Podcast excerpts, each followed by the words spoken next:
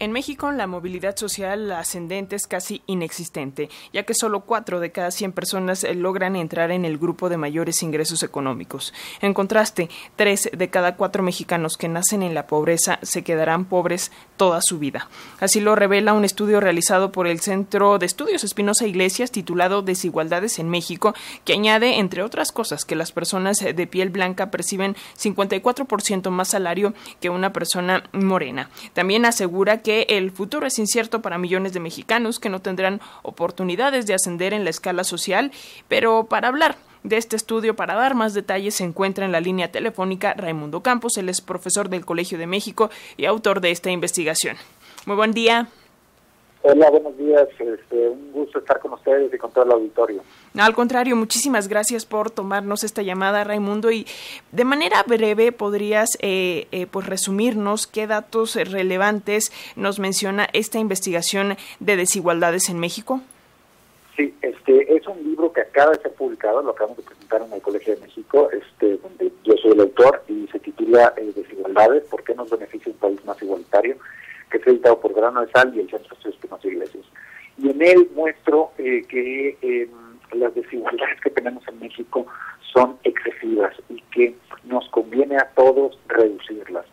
un ejemplo de los más claros que pongo en el libro es, eh, eh, además de los que mencionaste en la introducción, es las desigualdades regionales que tenemos, como el norte del país hay una brecha enorme en términos de desarrollo económico y desarrollo social con respecto al sur del país. Y esto no es reciente, básicamente desde que tenemos datos, desde el primer censo de población de 1895, existe una brecha eh, considerable entre el norte y el sur y en, en 130 años al menos no hemos podido cerrar esa brecha. Y lo peor es que en los últimos 40 años el crecimiento económico está más concentrado en las entidades del centro y del norte del país, por lo que la desigualdad sigue creciendo en términos regionales en años recientes.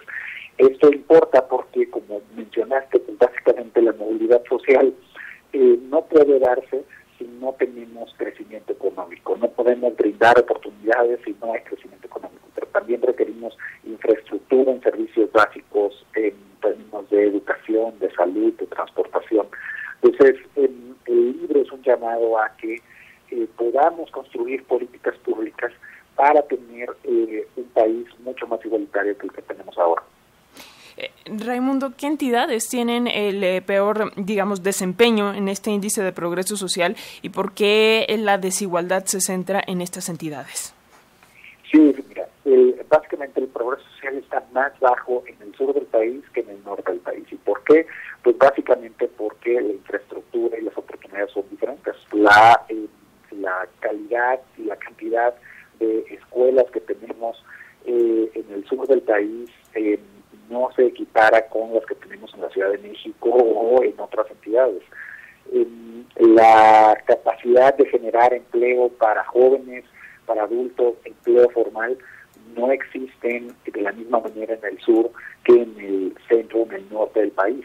Entonces, somos muy diferentes, pareciera que hay diferentes Méxicos con diferentes oportunidades, pero esto no debería de ser así, porque todos somos mexicanos y mexicanas y deberíamos de tener derecho al mismo piso mínimo eh, eh, en todo el país, piso mínimo en términos de educación, de salud, de seguridad, de transportación.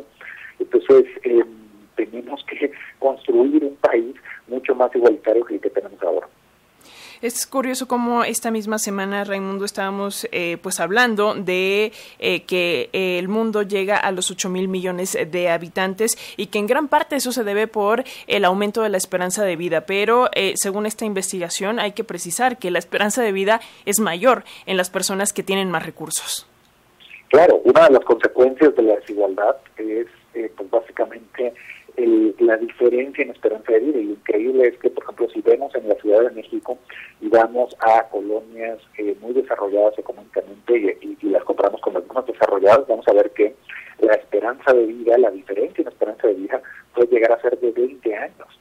Entonces, eh, la desigualdad nos termina afectando de diversas maneras. No se trata solo de eh, la incidencia de la pobreza, sino que las consecuencias de la desigualdad excesiva que tenemos se ven en diferencias en esperanza de vida, eh, se ven en las eh, eh, diferentes oportunidades a las que nos enfrentamos en nuestra vida, pero también no las vemos por, imagínate, y, y, y leo tu auditorio, toda la, la, la creatividad que pudimos haber tenido con diferentes personas si hubieran tenido las oportunidades que tienen eh, las personas eh, con eh, más en familias más como la de en México decimos que la movilidad social es baja porque eh, resultados de vida en la adultez dependen en mucha medida de los recursos que tuvimos en la niñez y de dónde nacen y dónde nacimos. Entonces, estos dos aspectos no deberían de importar para ver qué oportunidades vamos a tener en la vida.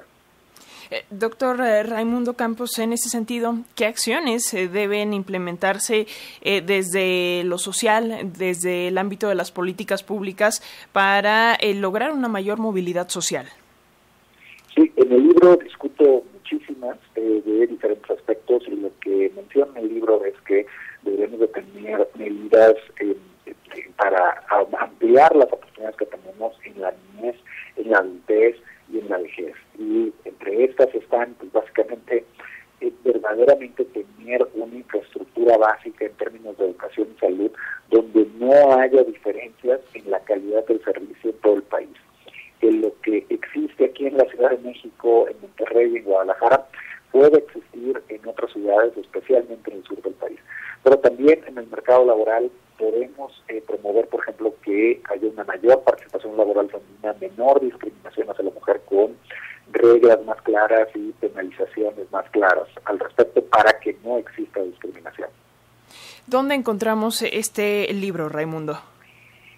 Pues ya está a la venta en las principales librerías, en el sótano, en Gandhi, Péndulo, en Amazon, en formato físico, en formato electrónico y por supuesto también lo tienen las editoriales que son eh, las editoriales Grano de Sal y el Centro de Estudios Espinosa Iglesias. Pues ahí está. Muchísimas gracias. Muchísimas gracias, Raimundo Campos, profesor del Colegio de México, autor de esta investigación Desigualdades en, en, México, de este libro que ya está a la venta, que ya se puede conseguir y que trae datos eh, pues muy fuertes, pero que necesitamos voltear a ver para atender las desigualdades en nuestro país. Muchísimas gracias por compartir esto con las audiencias de la radio pública de Radio Educación. Gracias, un placer y buenos días. Muy buen día.